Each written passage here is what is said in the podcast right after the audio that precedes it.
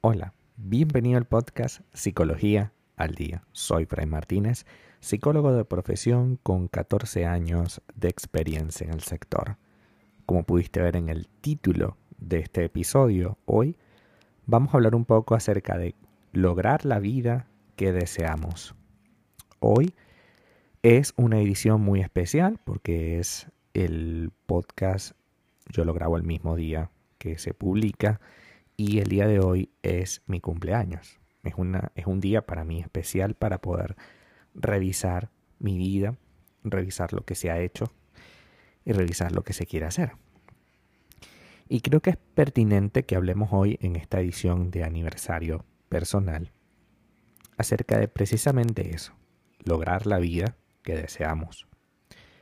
Muchas veces esa vida que deseamos tiene obstáculos naturales como cantidad de dinero, estudios específicos, tipos de trabajo, etc. ¿no?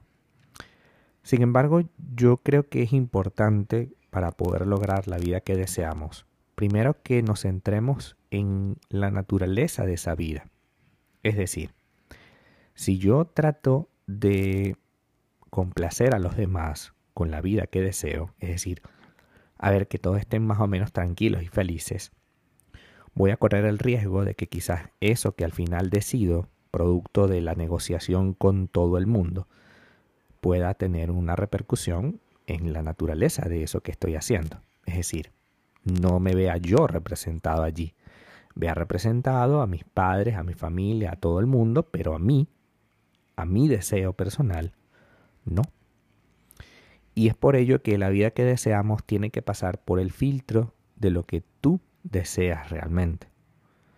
Tú qué quieres, cómo lo deseas, qué tipo de personas te gustaría tener alrededor.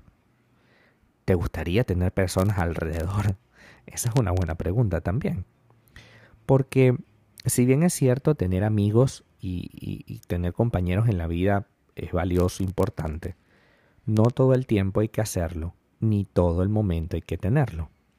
Hay etapas de la vida en las que uno puede estar perfectamente solo, trabajando con su pareja o sin pareja y ya. Entonces, ahí es donde tenemos que empezar a crear esa vida que deseamos, desde el yo, desde lo que quiero, desde la forma como lo deseo. Y luego, a partir de eso, primero que ya tengo como base, poder construir en función de tratar de no afectar de manera significativa a las personas que quiero. Sin embargo, muchas de mis decisiones o muchos de mis deseos van a afectar inevitablemente la vida de los demás. Si por ejemplo vivo en la casa familiar de los padres y digo que mi vida pasa por viajar por todo el mundo, es evidente que eso tiene un costo yo tengo que salir de la casa familiar y quizás no volver nunca más. Claro, eso sería lo más lógico, pero hay personas que no se lo plantean y es allí donde empieza el problema. Si tú quieres viajar por el mundo, por ejemplo, necesitas una pareja que se adecue a esa forma de vivir. No podemos buscar a alguien que le encante vivir dentro de su hogar, que no le guste salir, y decirle, bueno, mi vida es viajar por el mundo. Porque evidentemente va a haber una contradicción y allí ya no vas a tener la vida que deseas. Y de eso se trata hoy, tener la vida que deseas. Entonces hay que ser coherente. Si yo quiero viajar por el mundo, tengo que buscar a alguien que me acompañe en ese proceso.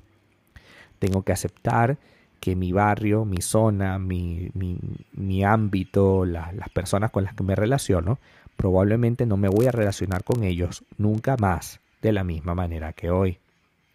Y aprender a despedirme de mi anterior vida es tan valioso como planificar la nueva vida. Porque en algunas ocasiones la vieja vida o, o la vida anterior puede llegar a tener un impacto crucial en la manera como vemos la nueva incluso a manera de eh, culpa, ¿no?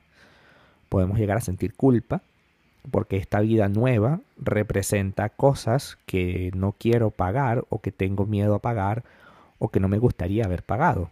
Pero es la vida. Tenemos que pagar lo que decidimos. Decidir algo es tomar algo nuevo. Y necesariamente tomar algo nuevo involucra liberar nuestras manos de lo que teníamos ya agarrado. Es así.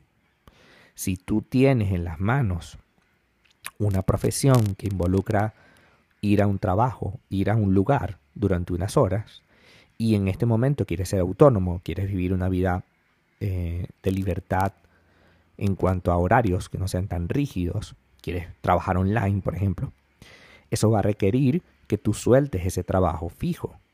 Quizás puedes hacer un periodo de transición, pero tienes que requerir soltar ese trabajo fijo y dedicarte a algo que es riesgoso, pero que te puede reportar un beneficio mayor.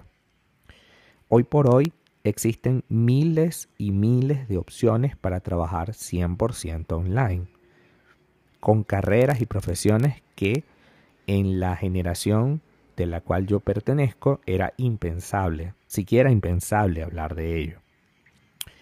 Hoy por hoy es muy sencillo obtener algún, eh, algún tipo de actividad, de, de, habilidad, y con esa habilidad poder construir un, un ingreso mensual. Entonces, hoy no hay excusas para poder dedicarte a la vida que quieres. Hoy se puede trabajar en remoto, hoy se puede viajar por el mundo, hoy hay miles de opciones. Si tú no la ves, es porque estás aferrado a mucho del pasado, a mucho de las circunstancias que te han enseñado a vivir. Por ejemplo, mantener una casa, comprar un vehículo. Esas son ideas que probablemente te aferran a un lugar del mundo porque no puedes tener un vehículo que te lo lleves por todo el mundo. No puedes tener una casa y llevártela por todo el mundo. Ni siquiera una casa rodante te la puedes llevar por todo el mundo. Entonces es allí donde empiezan los problemas, porque hemos tenido una idea acerca de lo que significa la, realidad, lo que significa ser exitoso, que no necesariamente va a, a tener coherencia con lo que te planteas. Si quieres viajar por el mundo, las posesiones materiales, digamos grandes, ya no son necesarias. Ya tienen que ser posesiones móviles, una laptop, una ropa, poca, porque, a ver, te estás moviendo a cada rato. Es decir, es básicamente un nómada, alguien que tiene solo lo que lleva encima, su maleta y él, más nada. Entonces, si tú quieres ese estilo de vida, tienes que deshacerte de todo lo demás, porque eso te va a tener un pie en ese lugar. Y precisamente si quieres ser un nómada digital, por ejemplo, tienes que apostar por retirarte de todos esos espacios.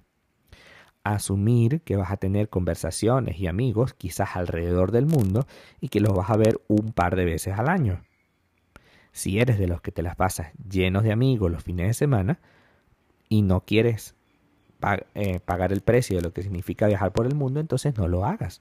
Pero tampoco te quejes por las actitudes o el, o el costo que eso representa para tus sueños. Al final, todo va a tener un costo. La vida que deseas va a tener un costo, aunque tiene un beneficio extraordinario, porque es exactamente lo que quieres, también tiene un costo.